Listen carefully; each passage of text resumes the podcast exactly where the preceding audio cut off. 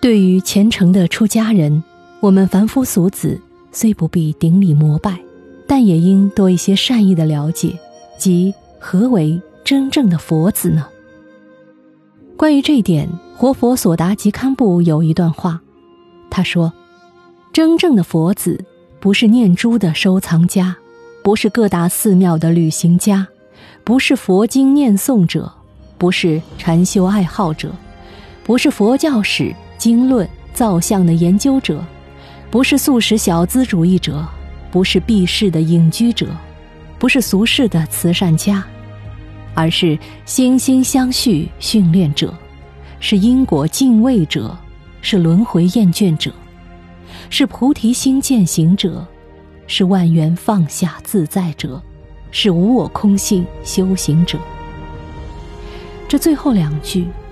万缘放下自在者，无我空性修行者。试问，世间凡夫俗子有几个能做到呢？而这恰恰是索达吉堪布眼中的真正的佛子。